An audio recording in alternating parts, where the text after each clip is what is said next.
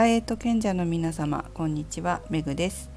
403回目の今日は美ボディ作り背中ゆるゆる背中のリセットワークをお送りします。今日は前回ご案内した通りにエクササイズの方ですね。ご案内していきます。インスタグラムの方に動画をアップしたんですけどまあ可能ならば見ないでこのラジオだけでやっていただくのが理想ですがなんかやってる意味がわからない場合は見て一回見ていただくとあなるほどなとわかるかもしれません。ただまあ一回見たらできたら音声だけでやっていただくといいかなと思います。でですねえっ、ー、とラジオの方ではもうちょっと詳しく説明をしていきます。まずピラティスをやったことがある方は、まあ、ちょっと動画をこれちらっと見ると分かると思うんですけどピラティスにも同じような動きがあるんですよ。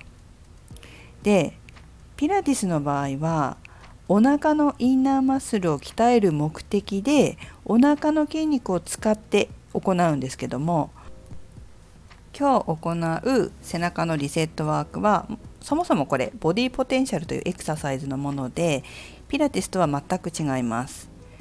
そして、目的は緩めることになります。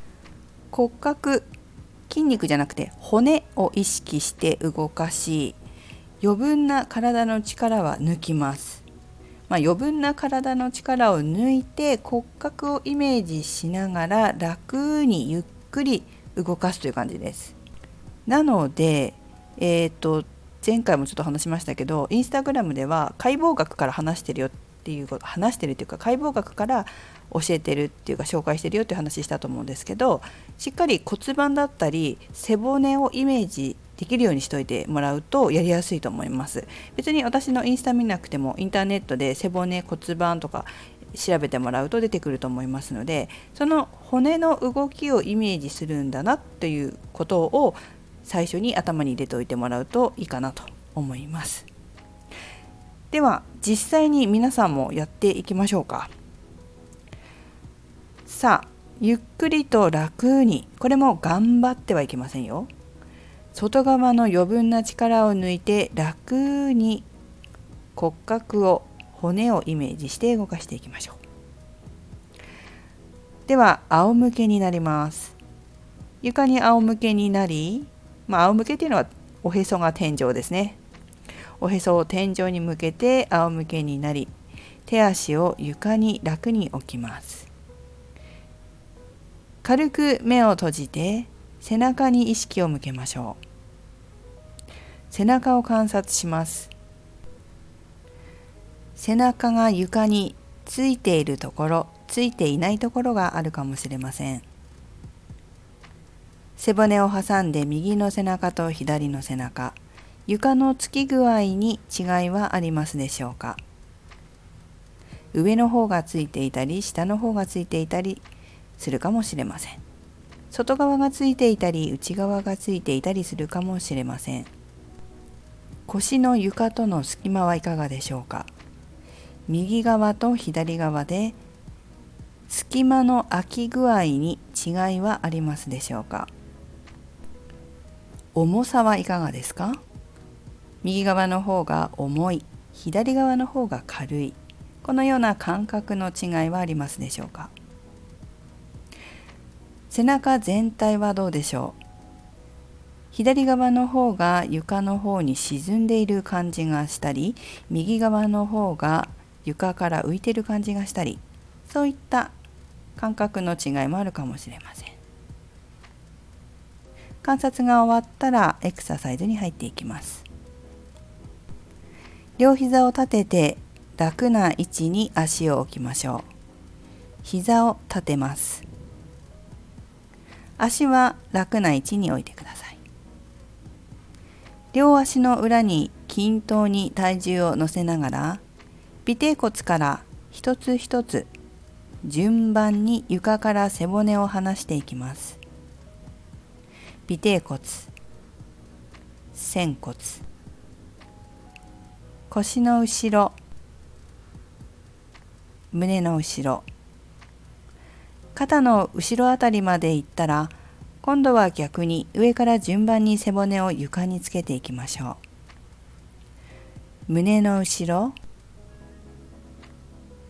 腰の後ろ。仙骨。尾てい骨まで戻していきます。尾てい骨まで戻ったらもう一度繰り返していきましょう。足の裏に体重を均等にかけながら楽に動かせる範囲で行います。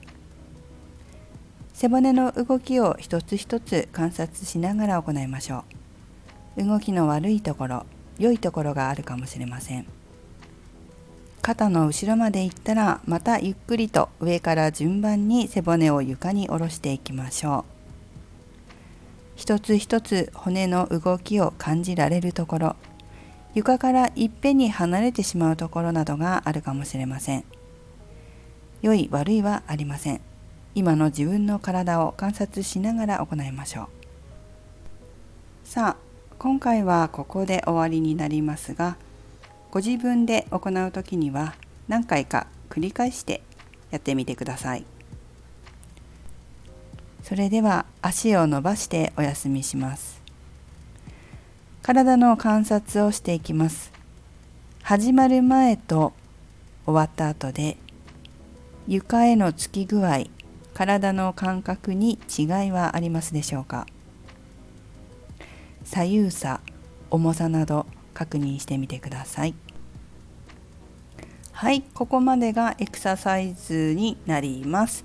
今回は尾てい骨から肩の後ろまで背骨の往復を3回するイメージで行ってみました。でやる回数はですね多くやらなくていいです。もう本当に内側の背骨の周りの内側のその細かい靭帯だったりそれから筋肉細い小さい筋肉だったりとかを動かしてますのであんまり負荷をかけると余計に余計っていうか逆に疲れてしまったりするので、まあ、10回もやらなくていいかなと思いますね。5回から10回の間ぐらいでしょうかね。やっても。私も本当に数回しかやらないですね。56回ぐらいかな。しかやらないですね。1回で。それだけでもあの楽に力を余分な力を外側に入れずに背骨骨格を動かしてあげるイメージをするだけでもかなりビフォーアフターの背中の感覚が変わってきます。この感覚が得られるといいかなと思いますね。この背骨ってその背骨の中に神経が入っていてそれが脳と体をつないでいるんですよ。知ってますか？脊柱管っていうんですけど。で背骨と背骨の間からこう出ててそれが内臓だったりこう皮膚だったり筋肉だったりに行ってるんですよ。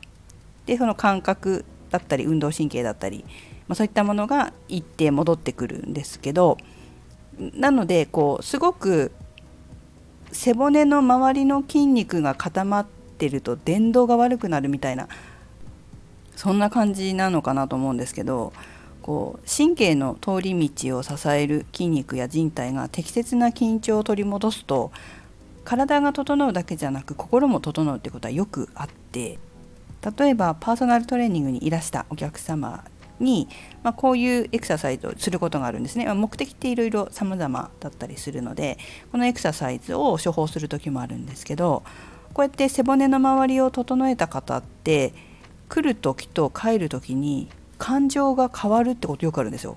性格が変わるみたいな感じに見えることもあるんですけど、まあ、どんな風に変わるかというとイライラしてレッスンに来た方は帰りに落ち着きを取り戻して帰るんですよね。逆に落ち込んできた方は気持ちが楽になって笑顔で帰ったりするんですよ。本当にこう心と体のつながりっていうのをこのボディポテンシャルのトレーニングではよく感じます。ということで皆様も本当この背中って体を支える筋肉じゃないですか脊柱起立筋とかね本当にみんな使ってるんですよよく。よく使ってるというか当たり前ですよね。日々使ってるので、え毎日この背骨のリセット背骨のリセットっていうかね背中のリセットをしてあげて心と体を毎日ケアしていただきたいなと思います。ぜひ日々の習慣にしてみてください。インスタの方もチェックしていただくとあこんな感じで動くんだなっていうのがわかると思いますのでぜひやってみてください。それではメグでした。